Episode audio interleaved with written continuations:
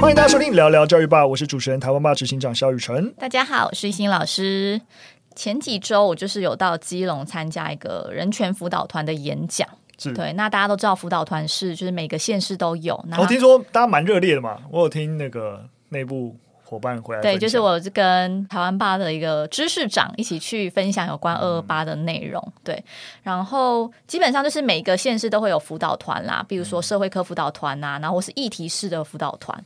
然后呃，反正演讲完之后，就是辅导团老师就有说他遇到一个问题，他觉得很难解决，就是我觉得可以跟大家讨论看看。嗯、就是在疫情结束之后啊，其实辅导团他们其实办了很多他们觉得很有意义的研习，那都是实体的。那可是很多老师都不参与。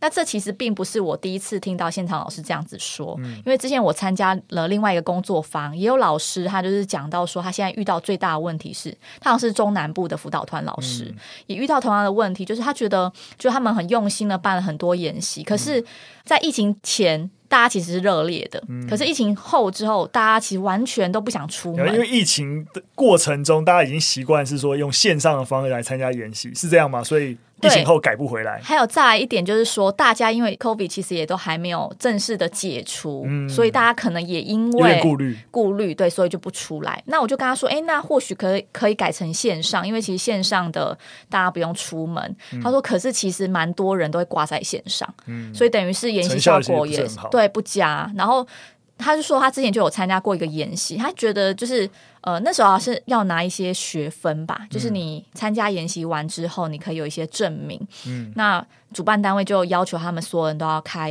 视讯的镜头，镜头嗯、然后你只要五分钟被发现你不在位置上，就你就取消所有你、嗯、拿不到这个研习时数。对，然后他他觉得。没错，就是主办单位是有这样的顾虑，因为担心有些人就是挂挂网嘛，然后没有办法。就跟我们演实体研习的时候，你签名就 就走了那种感觉。对对对，但是其实就是他会觉得不舒服，是是，是，因为五分钟有时候你去上个厕所或是怎么样的，然后、啊、还有我就这样要被硬性规定，说不定我这真的很急，我希望在厕所坐五分钟，那你为什么要？对，就取消我的资格。对，但是我我自己是觉得，像线上研习，有时候参加起来是的确蛮累的。如果就是讲是讲的很尽兴，然后没有中间没有休息时间，其实我觉得一直看着荧幕，嗯、你没有其他的，你知道那个场域的互动。对，因为像实体研习，其实我们就是可以呃，有时候专注嘛，有时候自己抄笔记啊，然后那个声音还是会在，然后。氛围感不一样，对，我可以理解，因为其实我觉得作为讲师的逻辑也是一样，因为我真的今年从去年到今年蛮多场，就是邀请的演讲是远端的，嗯，我会觉得哇。对我来说，压力就是实际上也面对受众，你会针对那个受众的反应，你可能知道我身边要讲快一点，讲慢一点。有疑惑的时候，我知道我刚才讲的概念再重述几次。对对对对，对你会有一个跟现场其实就是个表演，所以那个表演跟受众那个互动，即使都你讲话，还是有互动在的。但是当我纯线上，我在线上这样讲。我就面对荧幕，我也不知道大家的表情干嘛的，然后我就是噼里啪啦噼里啪啦，有点像我们的录 podcast 一样，就有听众，但是我不是能够面对你，我就一直这样讲，我根本不知道就是大家的反应，所以就会遇到刚刚一心讲的，就是哎，老师很尽兴，没错，但是你会有点飞到，对，嗯、没错，老师也不知道你飞到，也不知道我要怎么调整，对啊，嗯、你说那个研习主题不吸引人嘛？其实也不会，嗯、但就是好难找到那个到底要怎么。切入点让大家更愿意来参加。理解，我自己的想法是这样，就是我觉得我们可以分成几个层次。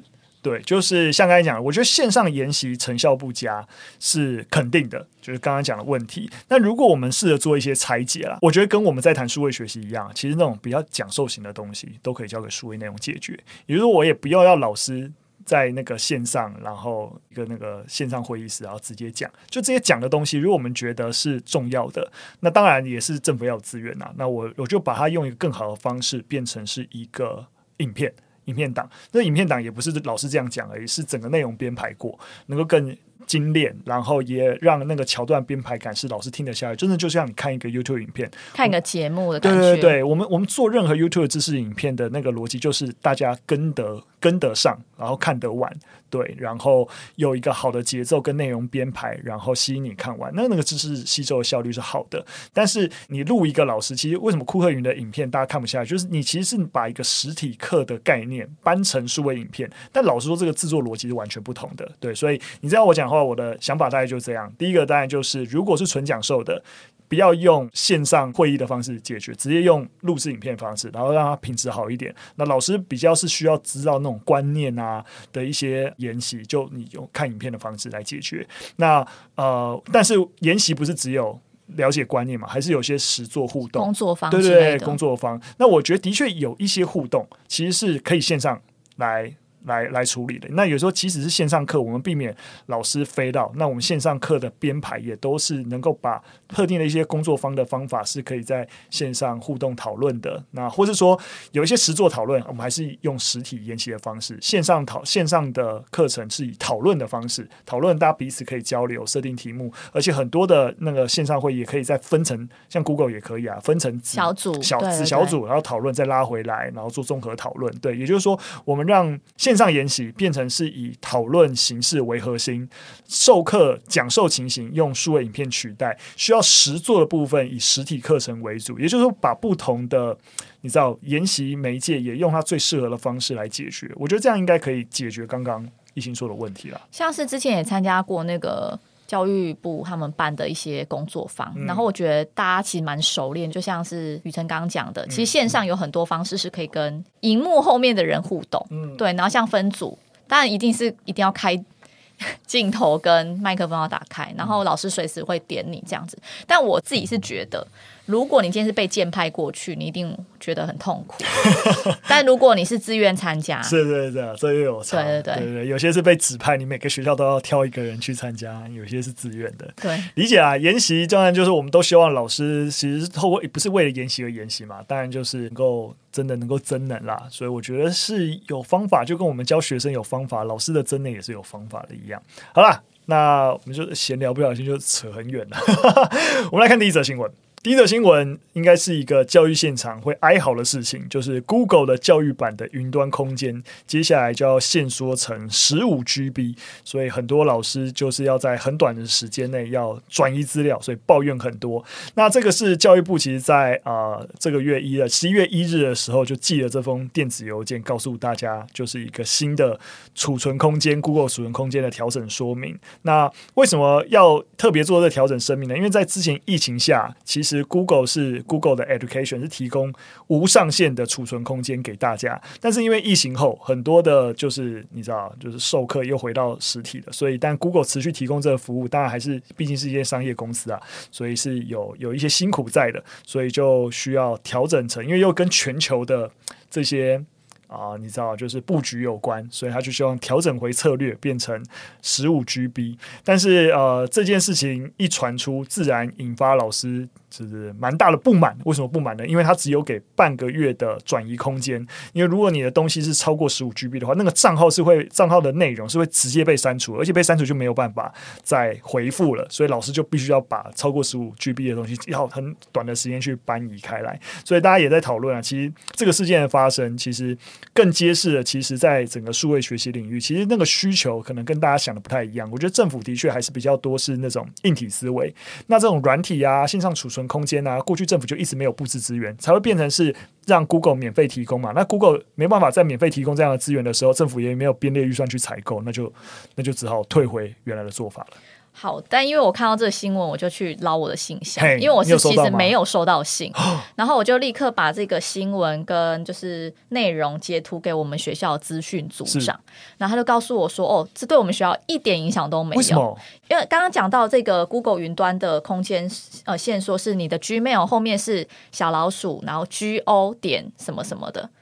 但是，像是我们学校就用了 APPS 的，反正就是它那个小老鼠后面是 APPS 的点 NTP，是因为新北市。哦，对因为新北市跟 Google 有另外签个合约，教育部的够开够结尾的是另外教育部签的合约，没错，所以我觉得我新北市比较幸福，因为应该说我我还是要帮政府讲话，并不能说哦每个县市都没有布局，是是是是其实我就觉得新北市在这一块就。有布局，了解。因为所以我们要我们在骂的是中央政府。因为我截图给他之后，他就意识到说，哦，其实老师会有这个困惑，所以后来资讯组长就跟我解释完之后，他就寄了一封信给所有的我们学校老师说，我们是不会受影响的哦。是是是是是，了解。那你们的是不是还是有限制？只是不是十五 GB？那个用就新北市 APPS 后面的是。一百 GB，但其实我觉得一百 GB 超够用，是啊，对，是没错。然后因为我们学校又申请了一个，反正就是我们学校。自己有全校共用一百 TB 的硬碟，嗯，我觉得新北市在这一块都有给学校蛮多资源的。了解了解，其实我觉得像我刚刚特别讲，但我完全同意，每个县市的教育局处其实他们也有自己的一个策略。像新北市有在意到这件事情，那我觉得是一个很棒的事情。对，但是的确，我觉得刚刚的对于整体那个。那个教育政策的思维的批评，我觉得还是没错的。就是尤其是你去看刚刚我我们一直都有在谈的，就是生生用平板那个政策编列，花在那个硬体啊设备的那个费用有多惊人，花在数位内容跟软体采购就只有四十几亿而已。那你那是四十几亿是这些软体的资源跟数位内容的授权，你知道一起并在一起四几亿而已。对啊，你你去看那个整体的那个国家预算，即使看到了数位学习的趋势，它的整个资金的编列预算的思维，完全不是对我来说不是太正确了。嗯，那这篇文章其实有提到，我觉得蛮可以跟大家分享，就是呃，资讯教师社群有一个创办人啊，反总之还是老师，他就有提到说，像十五 GB 的容量，一般使用量呃并不算很小。但是因为老师的云端会夹杂很多私人和教学档案，就是公司部分全部都上传进去，哦，那就是另外一个问题。对，所以他就觉得说，呃，到底由公家免费提供多少空间才是合理的，很难认定。所以应该宣导的是使用者付费的概念，那或者是如何好好管理自己的云端。嗯，那我自己是认为说，四五 GB 超不够用，但我自己本身的私人账号其实也有买一百 G，嗯，因为我不喜欢私人东西跟。教育的那个账号是共用的，嗯、我觉得有混在一起，我也是会分开来。对啊，有点尴尬，啊、不知道为什么，即使别人不会看到，我自己还是觉得像像台湾吧，因为台湾吧也是企业账号，也是用 Google 的，我们也是升到顶规，但我个人的东西还是会在我个人的账号里面。对啊，就是我我觉得，尤其是如果你是学校老师，你你可能不会一直待在这间学校嘛，对，所以你那个账号被。删了之后你，你很麻烦呢、欸。对对对啊，所以你当然自己的东西本来自己是比较好的，但的确，一心提到一个蛮重要的问题啊，就是在这个数位学习的趋势，其实老师自己的使用习惯，其实也是需要教育的。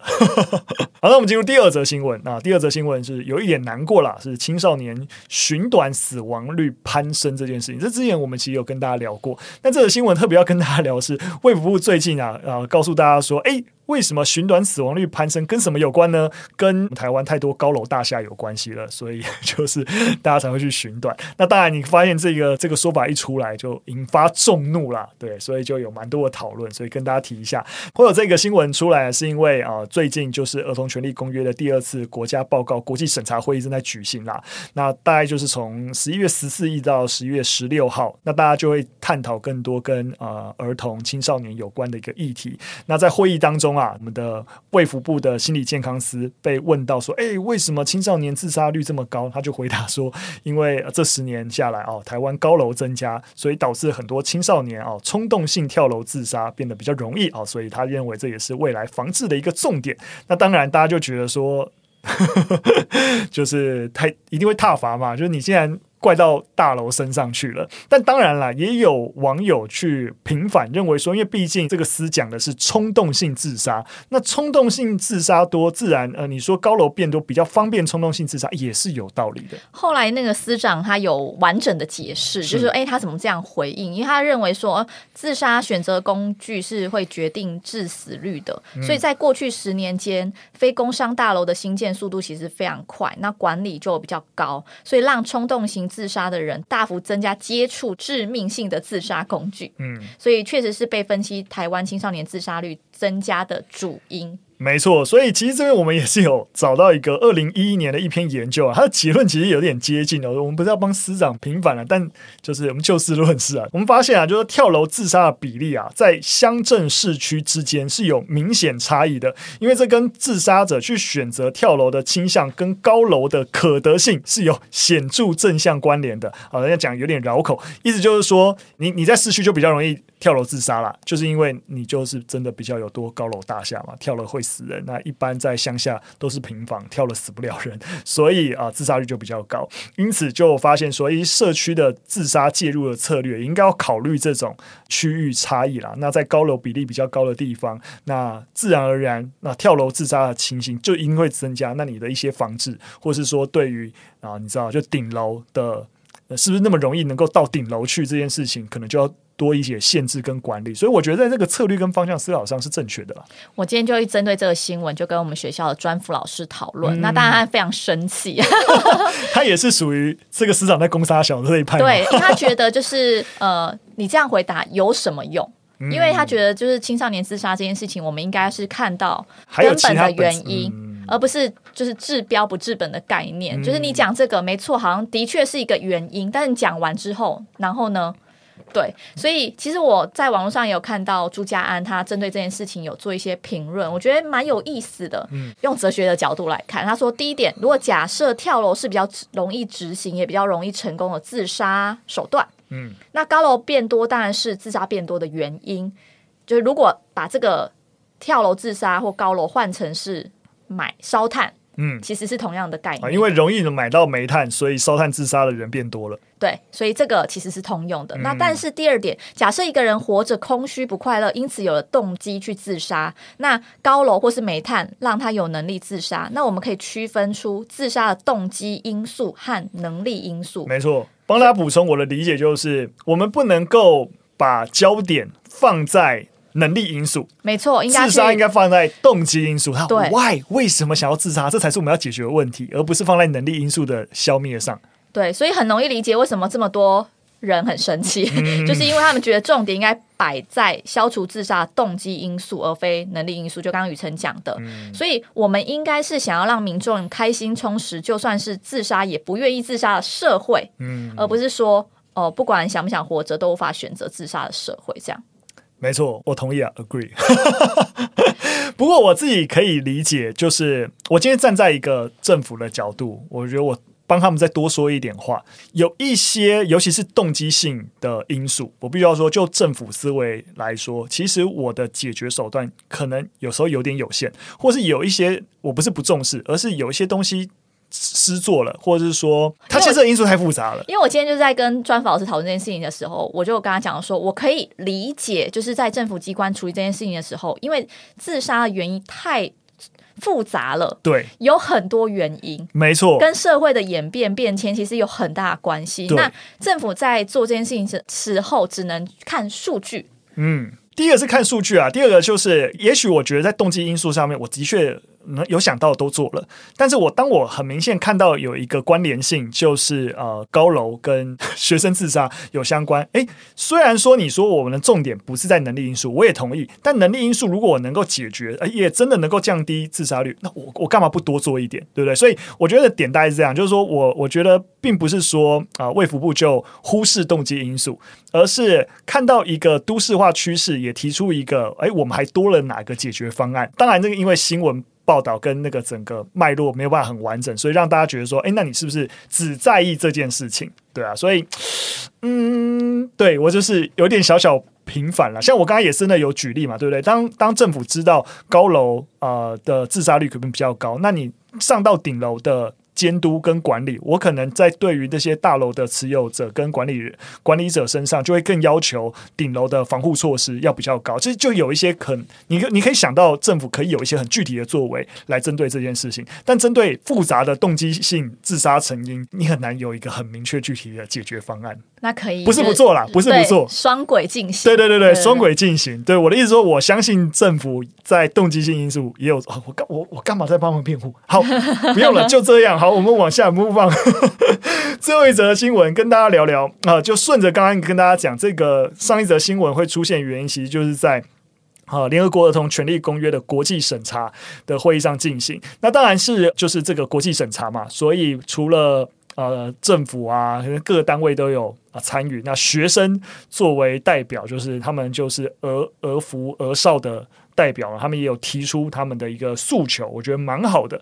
那里面提出了一些很具体的呃诉求，是大家可能都有听过的，例如说，觉得学校应该要禁止一切的法禁。然后觉得针对性平不应该再用颜色啊、裙裤来区分性别。的确，还是蛮多学校，例如说女孩、女学生的制服是用红色，男学生制服用蓝色。对，他觉得这个颜色应该要让。或是裙裤，对对对，应该要让学生自由选择。那也认为说，其实像学校内的一个学习的结束要重新讨论，觉得下课时间其实是不太够的，而且有些下课时间甚至会被老师拿去占用做别的事情。对，那另外也有提到这边，当然他提出了很多项了。另外也觉得就是说，诶，学校应该要有学生的自治组织，对，也让啊、呃、学校的会议让学生能够参与。有些东西其实你大家可以知道，整个学校运作有一些有在变好。但有些学校，例如说学生自治组织跟校务的参与，比较流于形式。其实每间学校的。做法跟状况也不太一样。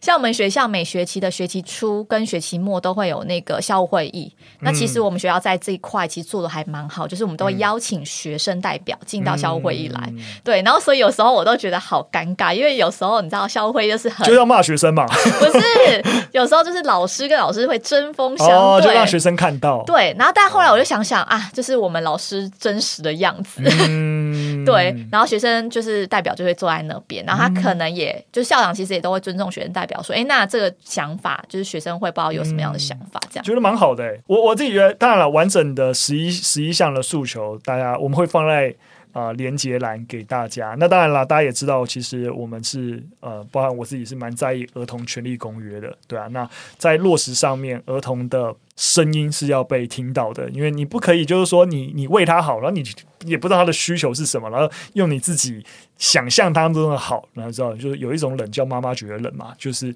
就这个样子。有一种饿叫阿妈觉得饿。对对对，你不能你知道我们有 TA 思维嘛，就是说，所以我们当然都希望儿童好，但你一定要啊聆听他们的声音。所以我觉得了解他们的诉求是蛮重要的。那当中我再跟大家提一条啦，就是说其中。学员也有提到，就校园内的就是非学习的结束，觉得要更落实在现行的教育法令下面来办理。什么意思呢？当然就是我们现在有很多的非学习的结束是让学生应该可以自主运用的，包含像自习课，对不对？但实际上面，你说自习课，学生可以真的自习吗？哦，可能不太可以，因为会被安排一些考试。早自习啦，早自习就是嗯，最近我们学校就是有。那个有在讨论这件事吗？呃，就是督察有来啦。简单来说，就是考试这件事情还是不能够再早自习考试嘛，或者说你考试，但是就不能列入成绩。嗯，就是等于是让学生是复习的，但你不能因为他。就是没出席早自习的考试，所以他的平时成绩就少了少了一个东西，这样子，对，对啊。所以我想我这边就是举了一些，我觉得的确在现场上，然后说这些这些事情真的应该好好落实啦。对，那当然在这个会议上面，那学生提的诉求到离真实的落实，可能还是有蛮大一段距离。对，我必须得说，这可能真的是需要很多很多的讨论，就是是利益良善的。未来愿景，但是就是实际运作在各个学校是需要一段时间的。嗯、没错，但我必须要说啦，就是说也我们也不要看说啊，你在这个会议上没有你学生这样提，而到时候其实又没有人理你。其实不是这样，就是越是在这种我们的政府顺应的一个国际趋势，哎，在意儿童权利公约，也因为这个在意，所以在这个场合可以让学生的代表直接跟政府的官员也能够有对话。那政府的官员得到压力，也在可能有。再多一点的作为，去在包含在各教育局处啊，在各个学校督导啊，才有更多一点的呃压力去做一点事情。对，所以其实很多的这种怎样社会改革推动都是这样环环相扣，所以千万不要去小看，觉得说哦你就这样提一下，然后你有有什么屁用？其实不不会，很多的影响就是要这样子多提多施压，然后慢慢的形成形成改变的力量，就是声音慢慢要出来了。没错，没错。好的，那我们今天三则新闻的分享就到这边，非常感谢大家收听。如果喜欢我们节目内容，会有任何的建议跟想法，都可以留言告诉我们。节目就到这边了，下次再见，拜拜，拜拜。